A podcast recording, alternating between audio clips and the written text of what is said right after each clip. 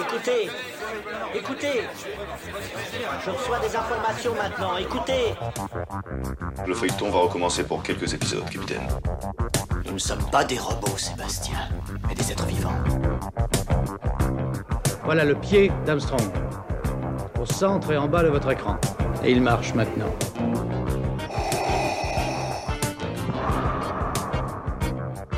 On peut dire aujourd'hui que la science-fiction est bel et bien partout. Tu veux dire qu'on est dans un programme informatique Est-ce vraiment si invraisemblable Si mes calculs sont exacts, attends-toi à voir quelque chose qui décoiffe. Bonjour à toutes et à tous, vous écoutez C'est plus que de la SF, le podcast hebdomadaire sur la science-fiction animée produit par l'œil de chéri. Cette semaine, nous allons parler de bande dessinée. Après l'excellent Frontière de Guillaume Singelin du label 619, les éditions Rue de Sèvres nous offrent un nouvel album de science-fiction très intéressant avec Les Chimères de Vénus, une série à ne pas manquer quand on aime le merveilleux scientifique ou le steampunk. On a le plaisir d'avoir le scénariste Alain Hérol qui est en visio avec nous pour cet épisode. On vous souhaite une bonne émission.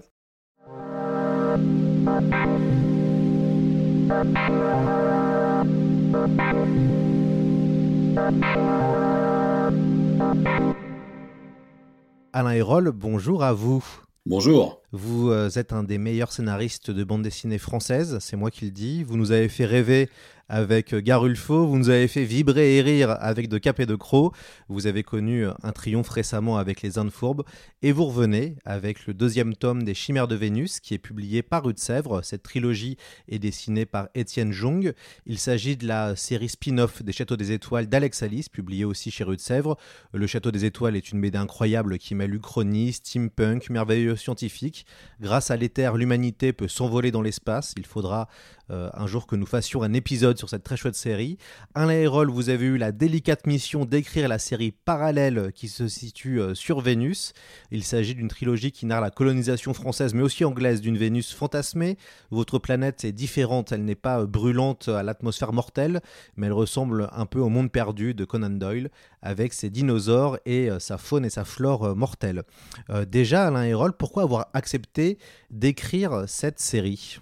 Mais au départ, Alex Alice m'avait contacté pour euh, pour l'écriture du scénario du Château des Étoiles en fait, parce qu'il avait quand il a eu l'idée de la série, il m'avait proposé de, faire du scénario dessus. Et euh, moi, j'avais à ce moment-là, j'avais pas le temps, j'avais d'autres projets qui me prenaient beaucoup. Euh, et euh, j'étais par contre ravi de l'aider, de relire ses, de relire ses scénars, de relire ses storyboards, euh, d'échanger avec lui sur l'univers, sur le, sur le, les personnages. Enfin voilà. Donc on a, j'ai beaucoup euh, servi de consultant, on va dire, pour pour le euh, sur le château, au début du château des étoiles, et, et, euh, et ce qui m'a familiarisé avec cet univers et qui m'a et qui m'a et qui m'a donné envie de, de l'explorer plus, euh, davantage cet univers parce qu'il est, il est fabuleux l'univers d'Alex. C'est effectivement un univers, euh, on va dire une uchronie steampunk, on va dire pour résumer très très sommairement, mais surtout qui est on parlait de merveilleux scientifique, c'est vraiment ce qui guide la, série. Et parce qu'il y a vraiment une approche euh, scientifique, ou en tout cas pseudo-scientifique euh, de, euh, l'univers. Tout est très étayé, très, euh, cohérent dans cet univers. À, partir d'un postulat comme quoi l'espace n'est pas... il n'y a pas du vide dans l'espace, mais de l'éther, une matière qui permet de naviguer dans l'espace très facilement. et à partir de ce postulat-là, il développe un univers, Qui est, qui est tout à fait cohérent, avec des machines qui fonctionnent et des, et des théories qui, qui a priori euh, semble crédible. Et il s'est basé pour ça. Il a, il a, il une démarche que j'apprécie particulièrement parce que c'est aussi la démarche que j'ai moi sur d'autres histoires. C'est qu'il s'est euh, il, il, est parti non pas de d'une énième euh, interprétation euh, de Jules Verne ou d'un ou d'un d'une fiction, il est, revenu à la source. Il est, déjà, il est revenu à Jules Verne, mais aussi euh, à la littérature de l'époque, notamment la littérature scientifique de, l'époque. Par exemple, le, premier bouquin qui m'a montré quand on a parlé du château, c'était le, le, le l'encyclopédie de, euh, de, Camille Flammarion euh, qui, avait une formation scientifique avait écrit un ouvrage de vulgarisation pour faire connaître l'astronomie c'est l'astronomie populaire voilà c'est le, nom du livre de Camille Flammarion, et, ça servi vraiment de base pour beaucoup de choses, dans l'iconographie, mais aussi tout le style, euh, ce style scientifique, mais écrit dans un langage fleuri, avec tout cet aspect merveilleux et quasiment poétique d'une science qui est encore assez balbutiement, mais qui est, pleine d'élan, d'enthousiasme et de, style. Et donc voilà, il était parti là-dessus. Et puis donc on a, on a beaucoup échangé sur l'univers. Et évidemment, cet univers je le connaissais bien. Et quand il m'a, quand il, quand il m'a dit qu'il voulait faire des spin-offs, forcément ça m'a, ça m'a intéressé. Et tout de suite j'ai mis une option sur Vénus parce que bien évidemment à cette époque-là, comme on était persuadé qu'Ami Flammarion et d'autres scientifiques de l'époque, Vénus était euh, couverte de jungle infestée de dinosaures. Et là, rien que ça, c'était c'était cool. C'était pulp. Ouais, tout à fait. Et puis ce qui est intéressant avec le, le succès avec du Château des Étoiles, c'est qu'il y a un, vrai... Euh, le fameux Sense of Wonder. Alors je sais que vous le connaissez, vous l'avez aussi vous-même créé à, plusieurs reprises dans vos bandes dessinées. Euh, cette fameuse sensation qu'on aille vraiment dans un autre univers et où finalement euh, la BD devient une espèce de, porte euh, vers, d'autres euh, imaginaires concrètement. Et c'est ça aussi qui est fort, moi je trouve qu'on lit le Château des Étoiles, c'est qu'on est projeté ailleurs. On est projeté ailleurs parce qu'il y a effectivement Alex a ce sens du merveilleux qui est vraiment très qui est à la fois dans son dans ses histoires mais aussi dans son dessin avec le côté un petit peu nébuleux de ses aquarelles qui invite à, qui laisse un petit peu des flous dans l'image et qui invite au voyage et à l'imagination. Mais il y a aussi, dès le début, euh, Alex a, développé tout un tout un univers euh, autour de, des albums, à savoir des, gazettes, des, euh, des, maquettes, des expositions, avec des qui, qui donnent une, une, une, réalité à cet univers. Là, ça le rend tangible. Il existe au-delà des albums, en dehors des albums. Et c'est quelque chose que, que j'aime bien aussi, cette, cette, espèce d'idée d'univers étendu. c'est c'est un petit peu une sorte de Star Wars à vapeur et avec les moyens du bord, mais qui est vraiment très, euh, euh qui invite vraiment euh, un voyage dans l'imaginaire. Ouais, vous avez, je crois que Alex Nikolavitch, qui est venu plusieurs fois sur notre podcast, qui a aussi participé à notre livre sur Dune, euh, Alex participe aussi à, à, la rédaction de, de petits encarts euh, journalistiques à l'intérieur. Pour... Alex Nikolavitch, euh, un érudit, euh, érudit et, et graphomane, donc il participe à la, à la rédaction des, des, des, gazettes et, ça, et il arrive à restituer vraiment un style, c'est très amusant parce qu'il arrive avec beaucoup d'humour à restituer un style une espèce de pastiche des, écrits journalistiques de l'époque, et ça sonne vraiment 19e siècle. On a vraiment l'impression que c'est écrit par, euh, quelqu'un du 19e siècle, ces articles.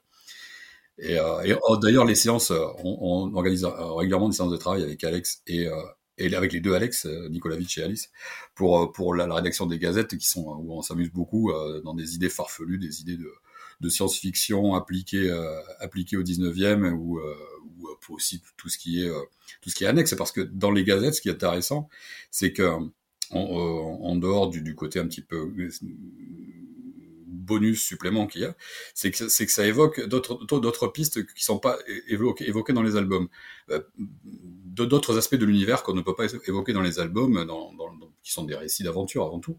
Donc il y a des, des, des embardés géopolitiques, des embardés philosophique, euh, artistique.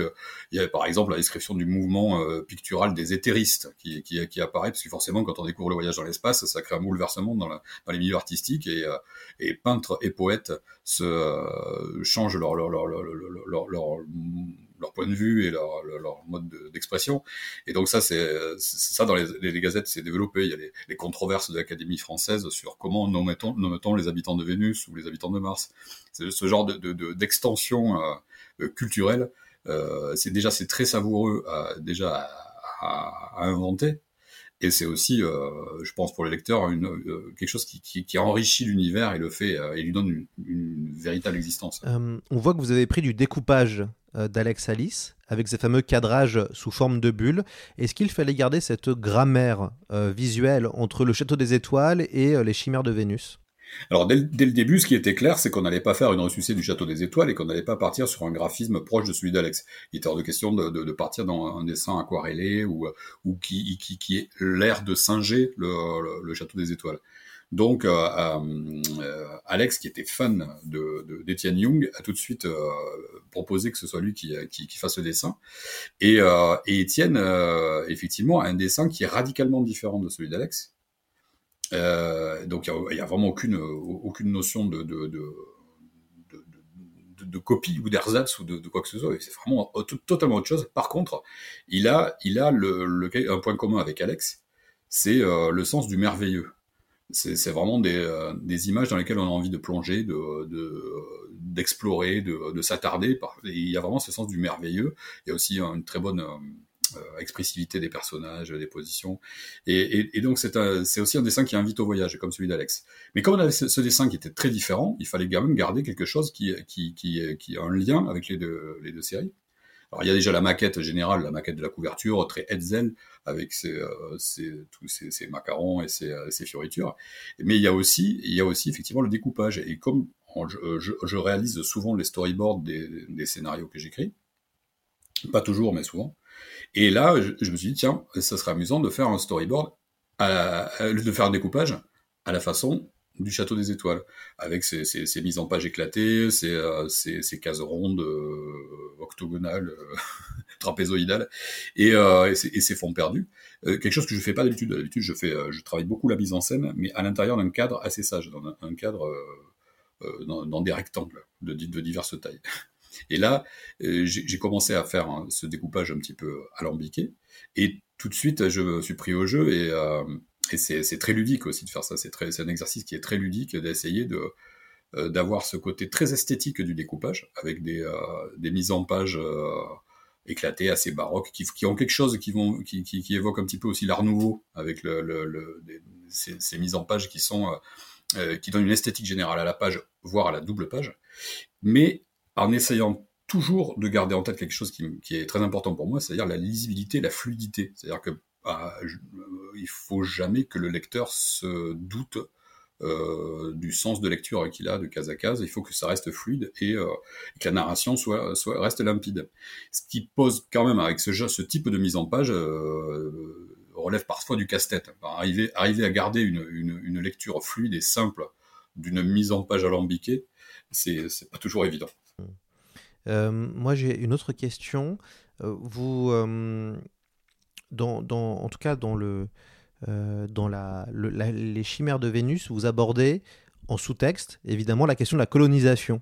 Euh, qui est un, vieux sujet de science-fiction qu'on aborde finalement assez peu, mais il y a toujours une question de colonisation, en tout cas qu'on va vers de nouvelles planètes.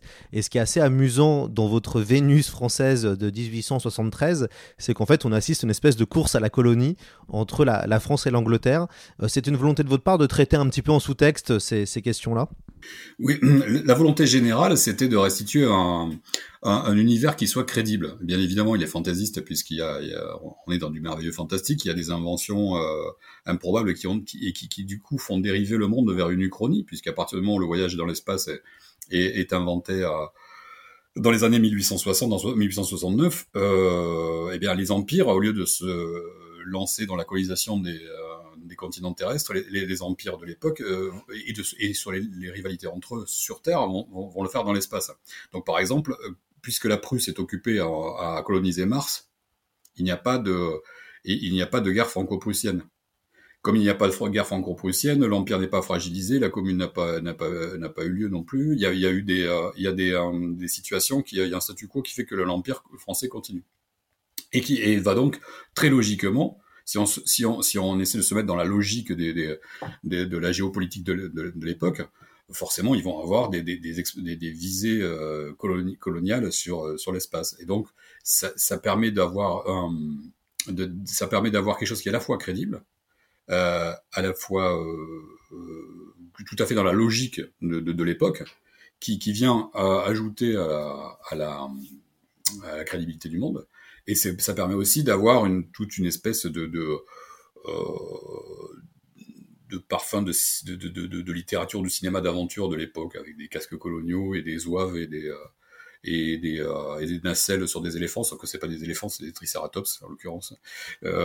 Mais donc tout ça avec, avec ce décalage et qui permet aussi de traiter en creux. Moi, c'est quelque chose que j'aime bien, c'est traiter un petit peu en creux, sans en faire des thèses, sans en faire des, sans le mettre au, premier plan, mais juste en montrant, euh, montrant les préjugés d'une époque ou les, euh, ou les, mentalités d'une époque, de, pointer du doigt certains travers qui peuvent faire écho à des choses plus contemporaines. Sur le, podcast, tous les invités sont obligés de se soumettre à la question du pitch. Euh, donc vous allez devoir pitcher les chimères de Vénus, mais je pense que pour un scénariste, ça devrait être plutôt simple. Alors le pitch, euh, donc euh, nous sommes à l'âge de l'éther, euh, à l'époque où les, empires terrestres sont en train de coloniser le- le- les planètes du système solaire, et une actrice d'opérette, Hélène Martin, décide d'embarquer pour Vénus à la recherche de son fiancé, le poète Aurélien Dormont, qui pour ses écrits séditieux a été envoyé au bagne par le régime de Napoléon III. Le bagne, évidemment, euh, évidemment, à cette époque, pour des questions de main-d'œuvre, on, on transfère les détenus de Cayenne vers Vénus, vers les jungles de Vénus, où ils vont défricher et, euh, et jeter les bases de la colonie française. Et Vénus étant, à l'époque, euh, colonisée non seulement par la France, mais par l'Angleterre, ce qui crée des rivalités entre les empires. Et donc, Hélène va devoir vivre de nombreuses aventures en échappant à la fois aux, aux- aux terribles monstres antédiluviens qui han- hantent les ju- jungles vénusiennes, mais aussi aux assiduités de, du duc de Chouvigny et d'autres d'autres personnages, et surmonter de nombreux obstacles pour arriver à retrouver son fiancé, qui lui euh, découvre euh, des, des aspects inattendus de la planète, notamment euh, les mystérieuses sargasses qui vont le conduire vers l'île magnétique, non moins mystérieux endroit où se dresserait un étrange édifice qui ne serait pas sans rappeler un château. Dans le premier volume, le, le lecteur suit deux histoires parallèles. Comme vous l'avez bien dit, Hélène Martin qui découvre Vénus et Aurélien qui s'échappe euh, du, du bagne. Euh, pourquoi ce choix d'avoir un double fil narratif? Au départ, je voulais, faire une histoire assez simple. J'étais parti de euh, ah, Vénus. Alors, il y avait Vénus, la, la, la planète euh, telle qu'elle était euh, vue par les scientifiques de l'époque, à savoir cette planète, sœur de la Terre, mais plus récente, donc, ou, qui sera un stade de développement encore préhistorique. Et beaucoup de scientifiques étaient persuadés que Vénus était, couverte de, jungles mésozoïques hantés par, de, par d'immenses sauriens. Donc là, déjà, ça faisait un cadre un cadre très intéressant pour, pour, pour une histoire d'aventure Jules Vernienne. Et, euh, et je me suis dit, bah, c'est Vénus quand même. Vénus, c'est euh, la déesse de l'amour. Et je, je me dit, tiens, il faut que ce soit une romance. Il faut qu'il y ait une romance. Et donc, l'idée d'avoir une héroïne est, venue très vite. Et, que cette héroïne soit euh, mène une quête, puis une quête autour d'une romance, et puis pourquoi pas, euh, euh, plutôt que sauver une demoiselle en détresse, elle va aller sauver un, homme en détresse, son fiancé, qui, qui, qui euh, est dans, le, un bagne vénusien. Ça me, tout ça me paraissait logique. En plus, avec la, avec l'époque, le bagne de Cayenne a été créé par le Second Empire. Euh, donc on est, dans une logique de l'époque. Il y a, aussi tout, euh, cette, actrice, cette actrice, euh, cette, héroïne, quel, rôle pourrait-elle avoir et pourquoi ne serait-elle pas actrice dans, une opérette, par exemple, une opérette qui pourrait faire penser à la blonde Vénus, opérette qui ouvre le roman Nana d'Émile Zola, où une, une, actrice à, aux, franges de, de, du monde euh, semi-mondain euh, devient, euh, devient la coqueluche de Paris en incarnant, en incarnant Vénus dans un rôle un peu scandaleux. Je me dis, tiens, pourquoi pas partir là-dessus? Vénus, Offenbach, au Second Empire. Euh, Alex à Wagner, moi je vais prendre Offenbach. Donc c'est pas la même, tout à fait la même, la même tonalité. Et, euh, et, et, on va partir dans quelque chose de très Second Empire. Et donc je suis revenu un petit peu au sens du Second Empire. Pour les personnages secondaires, je suis parti sur des, des personnages un petit peu qui évoquent un peu Flaubert et Bouvard et Pécuchet, ou des, des, personnages comme ça. Le général d'Empire, un petit peu bravache. Les, euh, le, le personnage, le méchant... Euh, c'est le duc de Chouvigny, qui est, qui est en fait très inspiré par un personnage historique réel qui est le duc de Morny, euh, le demi-frère de Napoléon III, qui était un affairiste et euh, un, homme d'État, mais aussi un homme d'affaires un peu trouble, et, un dandy euh, flamboyant, mais une, un peu crapule sur les bords, qui, qui, faisait un excellent personnage. Et voilà, je suis allé vraiment puiser dans tout ce terreau Second Empire, 19e siècle. le poète, évidemment, lui et influencé par les mouvements poétiques de l'époque. C'est l'époque du, du, Parnasse, c'est aussi les débuts de Rimbaud, c'est aussi euh, Hugo qui est toujours en exil, puisque Napoléon III étant toujours au pouvoir, Hugo, Hugo persiste euh, dans son exil et, euh, et continue ses écrits euh, pamphlétaires. Et on est, on, est, dans tout cet univers-là. Et, et donc voilà, c'est une romance avec une romance avec de l'aventure et tout ça dans un contexte Second Empire, avec tout, ce que la littérature de l'époque et la géopolitique, on parlait de la géopolitique tout à l'heure, mais c'est aussi la littérature, les arts. Dans le tome 3, on va, on va évoquer, justement, je vais, je vais raccrocher un petit peu avec la Gazette, avec ces histoires de mouvements artistiques, les éthé on va voir une exposition des éthéristes, en tout cas le, les, les, toiles qui vont être exposées par les éthéristes. Euh, voilà, c'est tout cet univers qui, euh, c'est ça, pour enrichir cet univers science-fiction avec de la vraie réalité de l'époque. Comment vous avez travaillé avec euh, Étienne Jong et euh, Benjamin Brard, qui est derrière la conception graphique, pour imaginer l'univers visuel de cette euh, série? Ben Avec Étienne, on a beaucoup,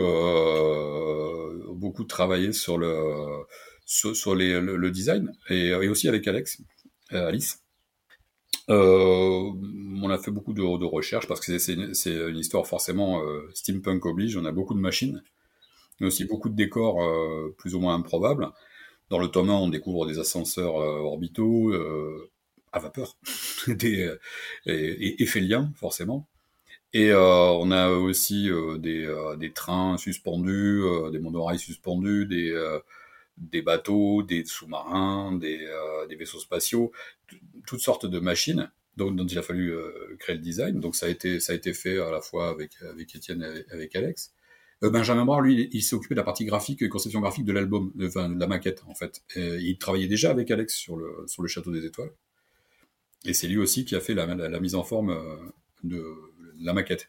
Euh, tout ce qui était plutôt design et tout ça, c'est Étienne, moi et, et Alex aussi pour donner une idée du, du processus, c'était assez, assez, marrant. Et puis du côté de comment ça se passe, c'est par exemple dans le tome 1, il y a, y a une sorte de dirigeable, de dirigeable qui, qui, doit partir dans le, qui doit faire la, liaison Terre-Vénus. Et ce dirigeable, euh, au départ, moi j'avais fait un design d'un dirigeable assez classique. J'avais vraiment envie que ça ressemble à un dirigeable de l'époque, ces dirigeables un petit peu euh, roburien, on va dire, de façon Robur, Robur le conquérant, et euh, de, de l'époque. Et et, euh, et, Alex était à tiquer au début parce que c'était là pour le coup c'est lui qui devenait mon consultant sur, sur, la série. Euh, le, ce que, ce que le, le, rôle de consultant que j'avais vu avec lui sur le château là, là il l'avait avec moi. Il, relisait mes scénarios, il a, il a relu mes scénarios, il a relu mes storyboards et, euh, et, aussi il a eu souvent un œil très critique sur quelque chose qui était euh, très important. C'était c'est la pseudoscience. C'était mon conseiller pseudo-scientifique. Donc s'il y avait quelque chose qui ne marchait pas, il surtout ça, le dérangeait beaucoup. Et mon vaisseau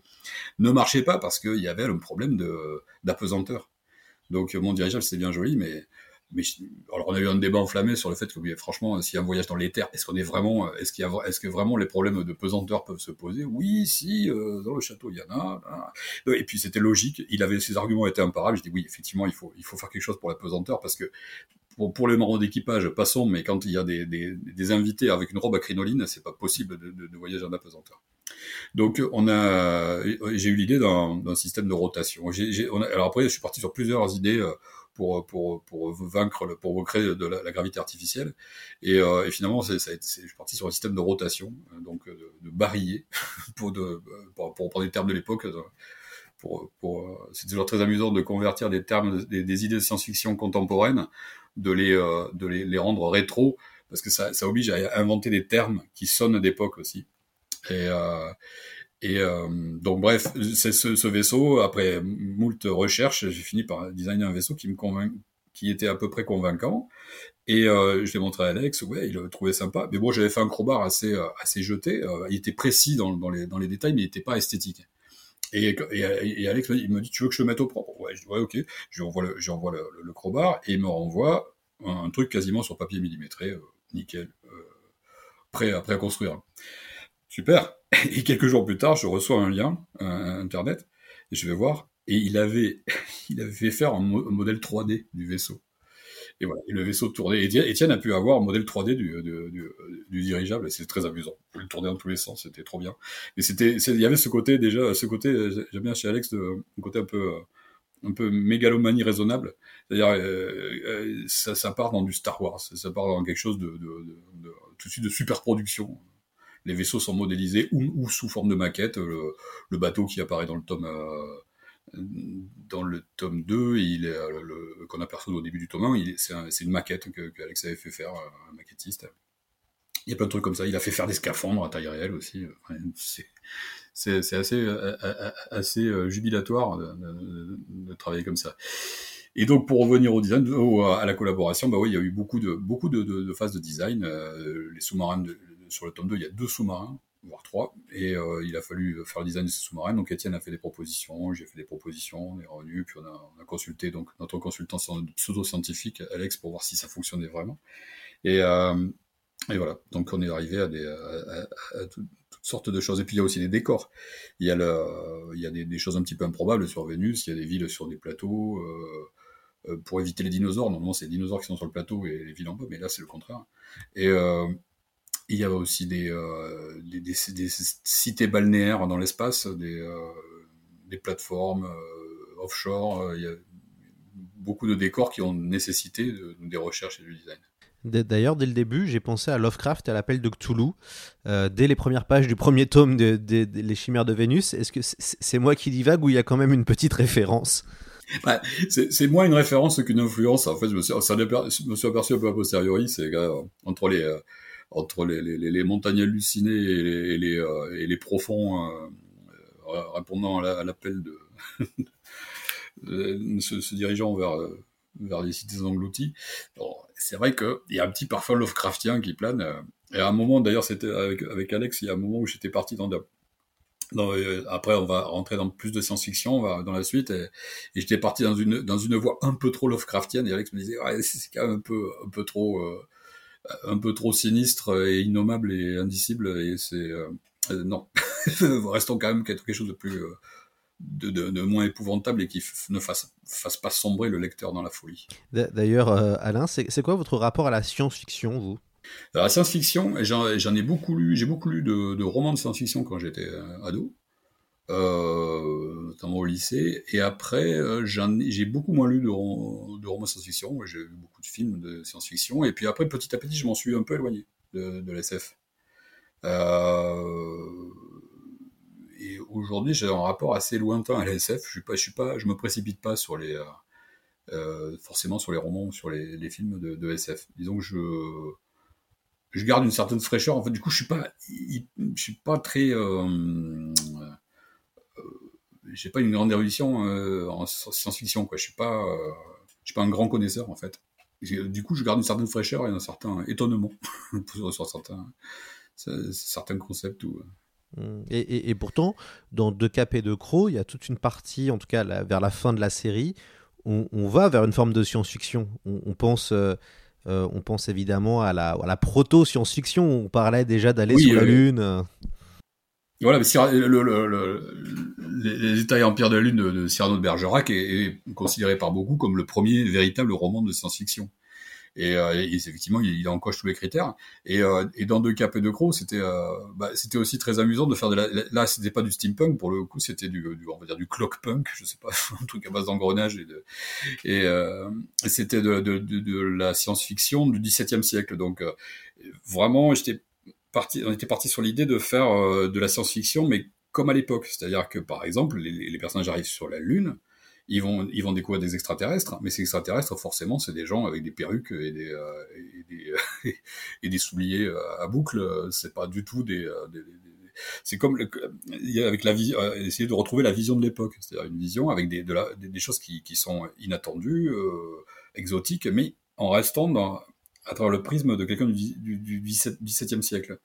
Et, euh, et, et, et, du coup, après, avec des, des, petites dérives de temps en temps, euh, évidemment, il y a il y a, y a des inventions qui, qui, qui relèvent de la, de la vraie science-fiction, mais qui ont été juste rhabillées façon XVIIe siècle, et, puis d'autres qui sont plus euh, vraiment d'époque, en partant de théories scientifiques euh, empruntées à Descartes, euh, théories farfelues, mais que, qui étaient déjà farfelues chez Descartes, et rendues encore plus farfelues chez le savant de service, ou bien alors quand le savant de service part dans, le, dans, le, dans la physique quantique, euh, le, le chat de Schrödinger, version XVIIe siècle, devient devient euh, peut, peut, tout à fait se combiner à Molière, puisque le petit chat est mort chez Molière, ou pas, quand, on l'applique à la mécanique quantique.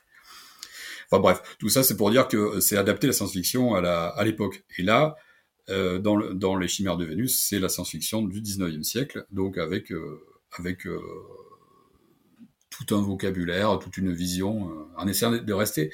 Moi, j'essaie toujours de rester au, plus près de la vision des des personnages de l'époque, quoi, qu'il n'y ait pas d'anachronisme, euh, qui éviter les anachronismes dans la dans les dans, l'approche des personnages pour pour avoir euh, pour que les les, les choses qui sont vraiment euh, qui doivent être étonnantes étonnent aussi les personnages et restent vraiment euh, fantastiques.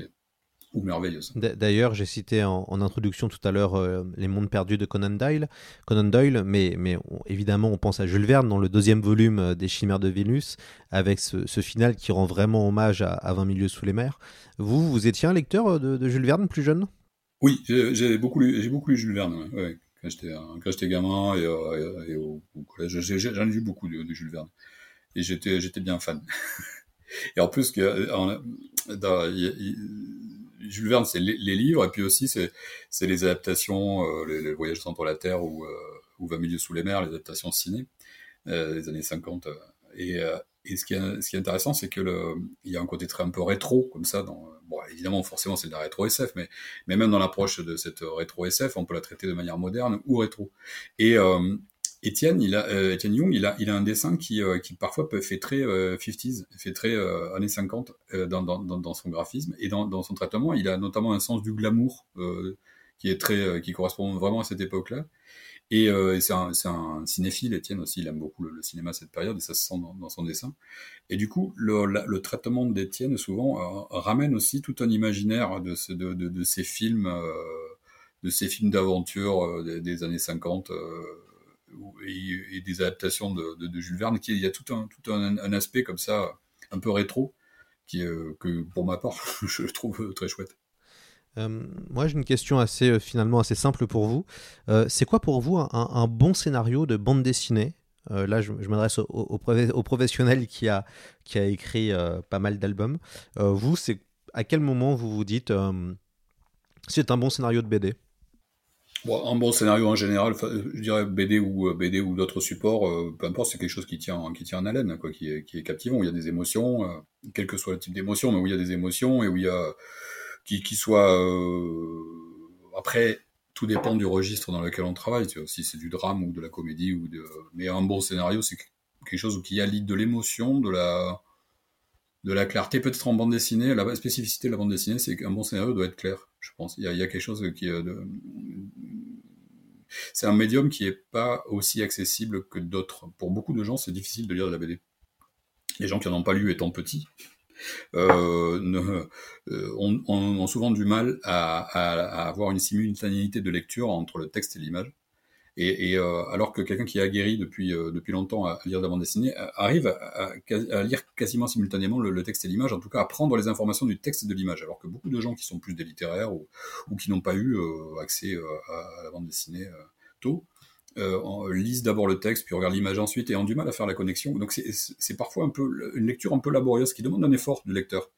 Et si le, le, scénario, le scénario peut être complexe, mais en tout cas, je pense que ce qui est important, c'est la, narration. La narration, euh, pour moi, doit être toujours très claire et, vraiment limpide, parce que c'est euh, déjà assez... Euh, ça demande d'être décrypté, une bande dessinée. Et si, la narration n'est pas claire, ça devient vraiment très, très laborieux. Et l'histoire peut être complexe, mais la narration doit être claire. Dans Les Chimères de Vénus, il y a hum, pas mal de textes et pas mal de dialogues. Euh, ce qu'il y a déjà aussi dans le Château des Étoiles. Est-ce que vous vous dites qu'à l'ère des romans graphiques, finalement, où le texte prend de moins en moins euh, d'importance, euh, des fois, c'est pas forcément. Vous devez jongler entre la gestion du texte et de l'image, parce que vous savez qu'il y a tout un lectorat maintenant, en tout cas un jeune lectorat ou un nouveau lectorat, qui par exemple ne pourrait pas lire ou ne pourrait plus lire Black et Mortimer avec ses, ses cases de texte à non plus finir. Alors, le, le, dans les chimères de Vénus, euh, je voudrais pour le Château des Étoiles aussi, il y a quand même pas mal de pages muettes et de, séquences muettes, avec une narration purement visuelle. Mais c'est vrai qu'il y a aussi beaucoup de textes, mais c'est à la différence de Black et Mortimer. Black et Mortimer, bon, ça, c'est un charme, ça un charme rétro aussi, mais, Black et Mortimer, c'est une époque où euh, le, les codes de la BD n'étaient pas encore euh, arrivés à maturité, et où, euh, et où il y avait beaucoup de redondances et de, et de descriptifs inutiles. Euh, moi, j'aimais beaucoup de textes dans mes BD, c'est vrai, je mets, de longs dialogues, mais j'évite, euh, enfin, je, je, cherche à éviter la redondance. Euh, et je, cherche, à, quand quelque chose peut être, euh, souvent je sabre mes, mes dialogues, parce que je, notamment quand je fais le storyboard, c'est plus facile quand je fais moi-même le storyboard. Je me rends compte au moment de l'exécution du storyboard que tel dialogue est inutile puisque le dessin parle de lui-même. Ou alors, à contrario, ça peut être un, l'image ne suffit pas à expliquer quelque chose. Il va falloir rajouter peut-être une petite ligne de dialogue. Mais en tout cas, le, je pense pas qu'il y ait un problème de, saturation de texte, même pour des lecteurs habitués à des, BD plus, plus, plus, euh, disons plus plus taiseuses. Euh, il n'y a pas de problème de saturation de texte à partir du moment où le texte est bien géré et n'est pas redondant et ne vient pas parasiter l'image. À partir du moment où il vient amener quelque chose de plus que l'image ne peut pas euh, donner. Tant qu'on reste dans cet équilibre-là, on peut mettre les pavés qu'on veut, ça va fonctionner. Et je, pense que ça va pas rebuter. Euh, alors peut-être sur un premier regard, mais à, partir du moment où on rentre dans la lecture, euh, je pense pas que ça, ça rebute un, lecteur, même s'il est habitué à des, à narrations plus, euh, moins disertes. D'ailleurs, vous dites que vous faites le storyboard. Alors, est-ce que ça veut dire que vous dessinez le storyboard ou est-ce que vous faites le storyboard dans le sens où vous écrivez euh, case 1 euh, et vous précisez à chaque fois chaque découpage C'est un storyboard dessiné. C'est un storyboard un storyboard dessiné, dessiné. d'accord, très bien. Ouais, ouais. Très bien, ce qui est une forte aide, euh, parce que c'est vrai que vous le savez bien, enfin, vous, vous connaissez bien, beaucoup de dessinateurs ne, ne veulent pas du tout que le scénariste s'occupe du découpage ou, ou propose du découpage. Ils préfèrent eux-mêmes découper, faire eux-mêmes le découpage. Oui, oui, tout à fait. Bah, c'est- vrai. Et le- certains, certains dessinateurs, ça ne les dérange pas, mais d'autres dessinateurs, ça leur pose problème parce que c'est quelque chose qu'ils veulent, qu'ils veulent maîtriser.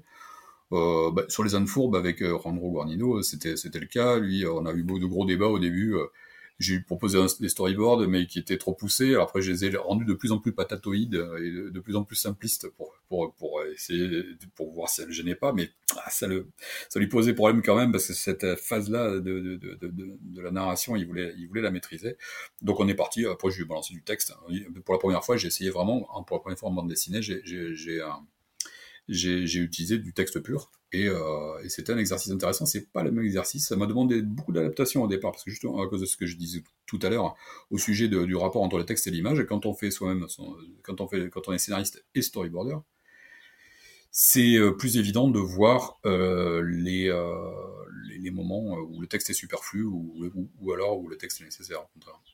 Mais après, on prend le pli, on arrive un peu plus à se projeter, mais c'est pas, pas toujours évident. Et c'est vrai que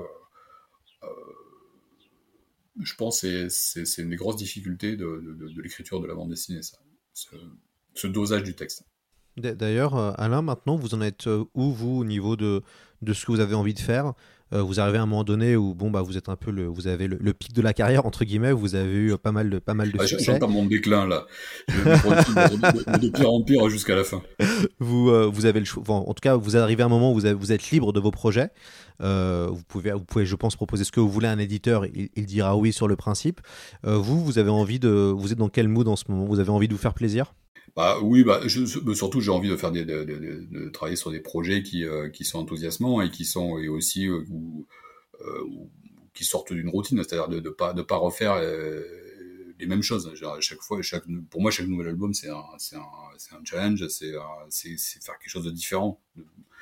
Euh, Et là, je suis sur de nouveaux projets où euh, je ne m'ennuie pas du tout parce que c'est dans d'autres façons de faire, d'autres styles avec de nouveaux d'autres défis. Enfin, des, défis aussi quand même parce que euh, sur les chimères, au départ, les, chimères de Vénus, par exemple, je m'étais dit, bon, ah, spin-off d'une série déjà établie, l'univers est posé, tranquille. Aventure à Jules Verne, tranquille. Aventure en fantastique avec un peu d'humour. Bon, je connais ça. Après, après 12 tomes de Deux Capets de Croc, je vais faire ça les yeux fermés hein, et avec une main attachée dans le dos. Et, euh, et ça va être une, une récréation. Mais pas du tout, parce que déjà les découpages, les découpages alambiqués m'ont posé des, m'ont posé de nombreux casse-têtes. Et puis même l'univers est tellement exigeant, et déjà que je suis très exigeant avec moi-même, mais en plus j'avais derrière moi Alex qui, qui, qui, qui veillait au grain et aux, aux anachronismes et aux incohérences. Donc tout ça finalement est devenu très exigeant et, et, et demandé énormément d'efforts. En fait, ça n'a pas du tout été une, promenade, c'est du travail. Mais c'est stimulant. C'est justement, c'est que c'était pas du tout facile. Et puis euh, euh, gar- garder une cohérence, arriver à gérer ses personnages et tout. C'est voilà, donc c'était pas du tout, euh, c'était pas du tout routinier en tout cas. Et euh, donc c'est beaucoup, c'est beaucoup de casse-tête, mais beaucoup d'amusement aussi. Et les, et autres d'autres séries sur lesquelles je travaille, enfin d'autres albums sur lesquels je travaille actuellement aussi, c'est vraiment dans des registres, euh, soit des registres, soit des formes très différentes. Et là, par exemple, enfin, par exemple, là, il y a le, la prochaine sortie, c'est un, c'est une, série que je fais avec Richard Guérino au dessin. et euh, ce qui va s'appeler L'ombre des Lumières. Ça se passe au XVIIIe siècle et c'est les, aventures d'un libertin malfaisant, et plutôt les mésaventures d'un libertin malfaisant euh, au XVIIIe siècle. À l'époque de Louis, ça commence à l'époque de Louis XV, mais ça se poursuivra certainement après. Euh, et c'est et donc jusque là, j'étais dans la comédie d'aventure historique, on va dire. Mais évidemment, comme c'était dans l'esprit des, liaisons dangereuses, je me suis dit ah tiens, et si et si on, faisait un espèce d'habillage épistolaire? Et puis finalement, c'est pas un habillage épistolaire, c'est que la BD est par essence épistolaire. Donc j'ai fait une, un scénario de bande dessinée épistolaire qui était qui est devenu un véritable casse-tête là aussi et un quelque chose de très compliqué à mettre en œuvre, mais du coup très stimulant. Et je, et, euh, je me suis vraiment éclaté à faire ça, mais c'est quelque chose que j'avais encore jamais fait. Et euh, arriver à mettre en scène ce côté épistolaire avec des, et puis une justification des, des, lettres, comment comment les a-t-on, enfin. Et c'est euh, voilà, c'est euh, c'est ça qui m'intéresse, c'est chaque fois mettre un petit défi euh, supplémentaire. D'ailleurs, Alain, comment ça se passe pour vous au niveau du travail? Ça veut dire que vous écrivez euh, tous les jours Et est-ce que vous prenez du temps pour vous cultiver? Je, sais que vous êtes plutôt littéraire, euh, on voit au niveau des références. Est-ce que vous, avez, vous prenez ce temps-là pour euh, lire des romans, peut-être voir ce qui sort, peut-être en film ou en série TV, puisqu'en ce moment il y a des choses très très sympas qui sortent. Est-ce que vous comment, comment vous arrivez à jongler entre les temps d'écriture, vous, les temps d'inspiration et les temps peut-être de culture personnelle pour nourrir votre imaginaire? Je lis Maintenant, peu de romans, je regarde peu de, films et je regarde peu de séries finalement. Enfin, peu. Je, regarde un petit peu de, films, de séries, un petit peu de romans, mais assez peu finalement parce que je lis beaucoup de choses en rapport avec mon boulot. C'est-à-dire que chaque fois, je pars sur des univers où il faut que je me documente. Et, euh, et voilà, je, enfin, il faut, je, personne m'oblige. J'estime que c'est, enfin, par respect pour le lecteur, il faut que ce soit un peu documenté, puis toujours dans un souci de, même si je raconte des, des, bêtises, il faut qu'elles soient un peu étayées, il faut que ce soit, en tout cas, qu'elles soient crédibles, que, ce qui est raconté est crédible. Donc ça, ça, ça fait que je, je, passe beaucoup de temps euh, sur la documentation, à lire des choses en rapport avec l'univers. Ça peut être des, ça peut être des fictions, mais c'est souvent, euh, c'est souvent des, des, euh, des essais ou des des articles ou des, euh, ou des trucs euh, un peu universitaires. Quoi. Et euh, hum, ce qui fait que finalement, dans le, je me nourris quand même, en tout cas, je me nourris moins de, fiction et d'imaginaire que de, que de réel. Et, et c'est vrai que la documentation, c'est vraiment, c'est un truc qui, qui, est, qui est une part très importante de mon travail. Et, et sur l'écriture en tant que, que telle sur l'écriture en tant que telle. Quand le moment d'écrire un scénario, par exemple, comment vous, ça se, ça se passe? Vous, vous, vous écrivez tout d'un coup, vous mettez dessus pendant, je sais pas, 2-3 mois à faire que ça. Comment, comment vous, vous jouez avec le moment d'écriture? Non, euh, je, je suis j'ai souvent plusieurs histoires en parallèle, donc euh, je, j'alterne des, des, des, euh, des, périodes où je suis dans. pour être vraiment efficace, il faut que j'arrive à m'immerger dans le, dans, dans, le récit, dans le, dans l'histoire et dans l'univers dans, dans la classe des rôles d'histoire. Mais là, par exemple, actuellement, je travaille sur trois séries, sur trois histoires en parallèle. Euh, et c'est pas toujours simple de, de, de, de passer d'un univers à l'autre et, d'une tonalité à l'autre. Parce que là il y a donc il y a les chimères de Vénus. Je suis sur le tome 3 des chimères de Vénus. Je suis aussi sur, sur le tome 2 de, de l'ombre des lumières. Donc on, passe dans, autre chose. De, de, de récit historique du 18e toujours un peu humoristique. Et puis le, le, troisième ça s'appelle la Terre verte. C'est avec euh, avec Hervé Tancrel au dessin, et ça va être une histoire qui, euh, qui va être assez sombre et assez, euh, assez rugueuse, et euh, qui se passe plus ou moins à l'époque des Vikings. Et c'est et c'est ça n'a rien à voir. Donc je passer d'un univers à l'autre. C'est c'est pas le même style d'écriture c'est pas le même c'est pas la même c'est pas le même mood c'est pas le même le même type de récit et c'est pas les mêmes époques. Donc à chaque fois ça me demande une gymnastique. Donc avant de c'est pas toujours évident de, de passer de l'un à l'autre. Mais il faut. Euh, euh, il y a les dessinateurs qui ont besoin de, pages, donc il faut. De temps en temps, j'ai pas le choix, il faut que je me remette sur. que je change d'univers et que je, je repasse à l'autre histoire. Hervé Tancrel qui était venu hein, sur le podcast pour parler du dernier Atlas, euh, justement, excellent, excellent. Il pas le dernier à faire de la science-fiction. excellent, excellent uchronie. C'est ça. Alors d'ailleurs, pour le, parlez-nous un peu du troisième volume des Chimères de Vénus ça va parler de quoi et ce sera pour quand? Alors, euh, pour quand? Normalement, euh, on va dire, euh, en étant optimiste, fin dernier semestre 2024. oui, je pense. Pour fin 2024. Et ça va parler de quoi? Eh Bien, je vais attention spoiler, je, je vais dévoiler des choses sur le tome 2, pour ceux qui l'ont pas encore lu. Euh, à la fin du tome 2, Hélène a enfin retrouvé son fiancé. Donc tout va bien. Mais pas pour longtemps, car euh, ils ont enfin atteint l'île magnétique, cette euh, cet endroit mystérieux, qui a l'air d'être le, point de, euh, névralgique de la planète Vénus. Et, déjà le, lieu est convoité à cause de ces, ces gisements d'éthérite et un minerai ô combien précieux puisqu'il permet qui, va, qui, est une source d'énergie inépuisable, quasi inépuisable. Euh, ce lieu va attirer l'attention des, des, Anglais de l'Empire anglais et de l'Empire français, donc qui vont s'affronter pour sa conquête. Et, c'est aussi un lieu euh, mystérieux parce qu'il y a des, forces de, des forces étranges euh, en émanent et, euh, et peut-être que le principal danger pour, pour les, protagonistes viendra d'eux-mêmes dans cet endroit singulier où, vers où convergent aussi ces, étranges créatures qu'on nomme sargasses et qui, et qui semblent être les n'être que des pantins au service d'une intelligence supérieure ou d'une civilisation disparu ou, ou pas encore disparu. D'ailleurs, euh, et on a hâte de, de, de, lire euh, évidemment ce troisième album. Euh, c'est la trilogie, c'est la fin de la trilogie. donc il faut, il faut bien, il faut bien terminer. comment on fait pour, comment on fait pour bien gérer, on va dire un, troisième album qui est censé conclure quelque chose? Bah, En général pour avoir une bonne fin, il faut l'écrire au début. je, pense que c'est une, vieille recette de scénariste, mais je pense que c'est quand même, euh, quand en, général vrai. Alors pas toujours, mais euh, c'est pas systématique, mais quand même, je trouve que ça aide. Écrire déjà avoir l'idée de la fin au début. Et souvent, moi, je pars avec une histoire où j'ai le début, j'ai la fin, j'ai pas le milieu. Le milieu, on va voir. Et euh, et puis, euh, mais la, la, fin, c'est important. Si on veut une belle fin, il faut qu'elle soit déjà pensée. Ça veut pas dire qu'elle est figée souvent, il y a des modifications. Par exemple, de Cap et de Croc, dès l'écriture du tome je connaissais la fin, mais je savais pas. Il y a beaucoup de détails, je ne savais pas.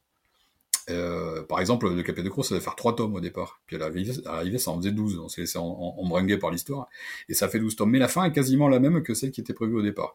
Mais avec quelques petites subtilités, quelques petites variations, parce qu'il y a des personnages qui devaient mourir et puis on s'y est attaché, donc on n'a pas envie qu'ils meurent. Puis d'autres euh, euh, qui ont des destins différents, l'histoire avançant, les personnages ont acquis de l'épaisseur, un caractère qui n'était pas forcément celui qui était prévu au départ. Donc leur destinée finale ne va pas être forcément celle qu'on envisageait au début.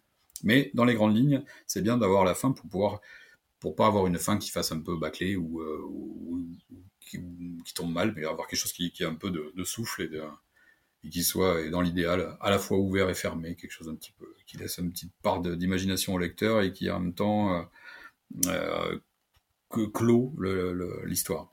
Et eh ben, ce, sera le mot de la fin. Un grand merci à Alain Hérol pour votre temps. Ça nous a fait plaisir de, vous avoir. Et puis on espère vous, on espère vous voir bientôt en, IRL, euh, sûrement peut-être à Angoulême. Euh, c'est pas très loin de chez vous, je crois. Je crois que vous êtes à, vous êtes, à Bordeaux, donc ça, ça, reste pas très très loin. Et puis je suis sûr qu'on sera amené à, se reparler de, science-fiction et de bande dessinée. Avec plaisir. Ben, merci Alain. Au revoir.